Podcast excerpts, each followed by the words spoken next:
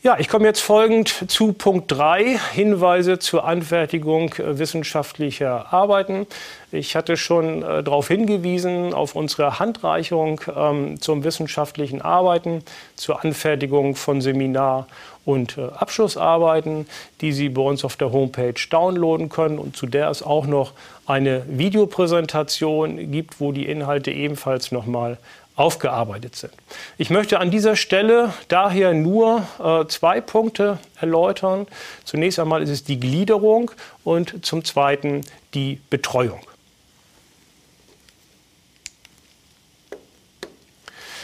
Ja, wie sollte eine wissenschaftliche Ausarbeitung äh, aufgebaut äh, bzw. Ähm, gegliedert sein? Wissenschaftliche Arbeiten zeichnen oder sollten sie zumindest sich zu einem Teil aus Originalität und Kreativität äh, auszeichnen. Das können Sie auch gerne machen und das sollen Sie auch ganz gerne machen. Und dafür dient auch äh, der Inhalt Ihrer Seminar- bzw. auch Ihrer Abschlussarbeit.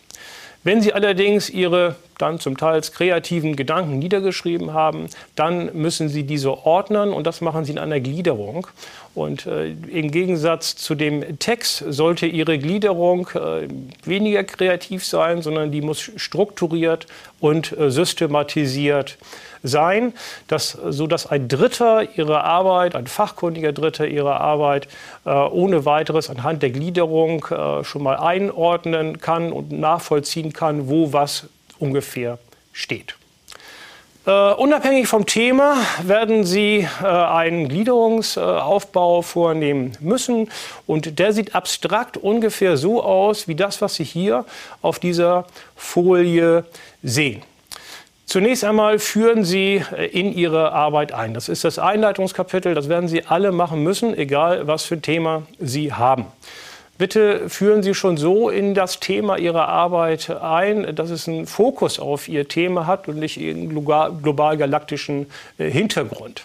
Sie können das wissenschaftlich machen, Sie können das praktisch machen oder wie auch immer. Auf jeden Fall muss schon ziemlich klar sein, ähm, was das Thema Ihrer Arbeit äh, ist was die Problemstellung ist, die müssen Sie explizit dann nennen. Und was das Ziel Ihrer Arbeit ist, das heißt, wie wollen Sie zur Problemlösung äh, beitragen. Und wenn Sie explizit das Ziel Ihrer Arbeit äh, formulieren, dann sagen Sie auch schon, was Sie nicht behandeln in der Seminararbeit und was Sie aus- und abgrenzen. Denn ich hatte ja gesagt, unsere Themen sind in der Regel sehr breit und als Ziel sagen Sie, dann mache ich jetzt dieses und alles andere mache ich eben nicht. Dann schildern Sie, was Sie in den nächsten Kapiteln ähm, dazu beitragen zur Problemlösung. Was mache ich im zweiten, dritten, vierten Kapitel? Und wenn Sie das alle so tun und vornehmen, dann ist eine Seite von den zwölf Seiten schon weg. Ich äh, springe mal ganz an den Schluss Ihrer Arbeit, das Schlusskapitel. Dort werden Sie die Ergebnisse Ihrer Arbeit ähm, zusammenfassen. Sie werden sagen, was Sie herausgefunden haben. Gerne übrigens auch nochmal mit Rückgriff auf das Ziel, das Sie eingangs äh, genannt haben. Sie erläutern ferner, was Sie herausgefunden haben als Nebenprodukt, was vielleicht gar nicht so Ziel der Arbeit ähm, gewesen ist und was man in folgenden Arbeiten vertiefen kann. Das bezeichnet man dann als Ausblick. Ja, auch das werden Sie alle vornehmen, unabhängig vom Thema und ist im Zweifel eine weitere Seite weg, sodass Sie also nur noch zehn Seiten zur Verfügung haben für das eigentliche Bearbeiten Ihres Themas. Im zweiten Kapitel haben Sie meistens ein Grundlagenkapitel. Was machen Sie da? Da definieren Sie die zentralen Begriffe Ihrer Arbeit. Äh, damit sind gemeint die wirtschaftswissenschaftlichen Begriffe, die im Titel Ihrer Arbeit auftauchen.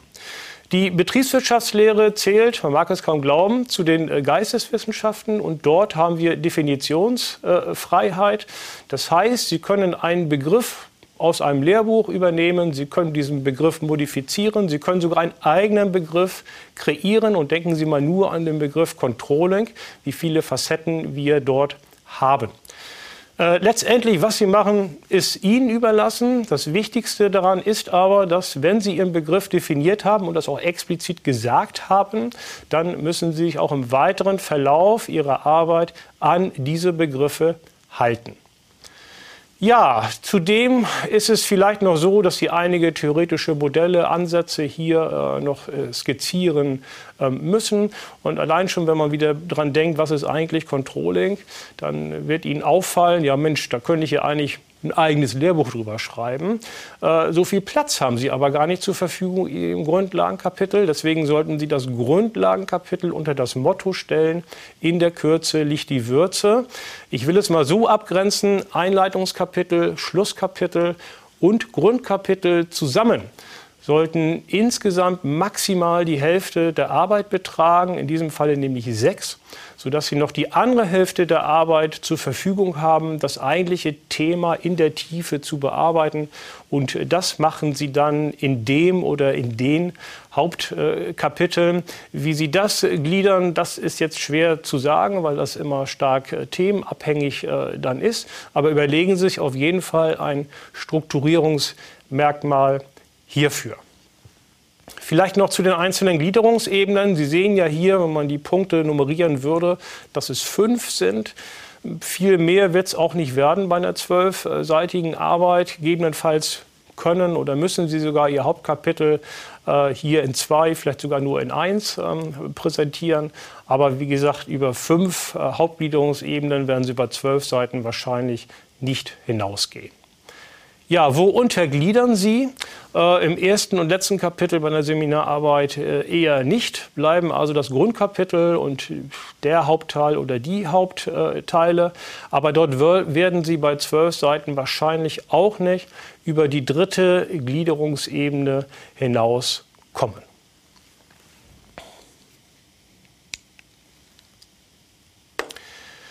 Ja, zur Betreuung. Ich hatte ja eingangs schon erwähnt, dass ein wissenschaftlicher äh, Mitarbeiter äh, Sie betreut äh, während ähm, Ihrer Arbeit. Das ist sozusagen eine freiwillige Dienstleistung von uns, die Sie in Anspruch nehmen äh, können, aber nicht müssen.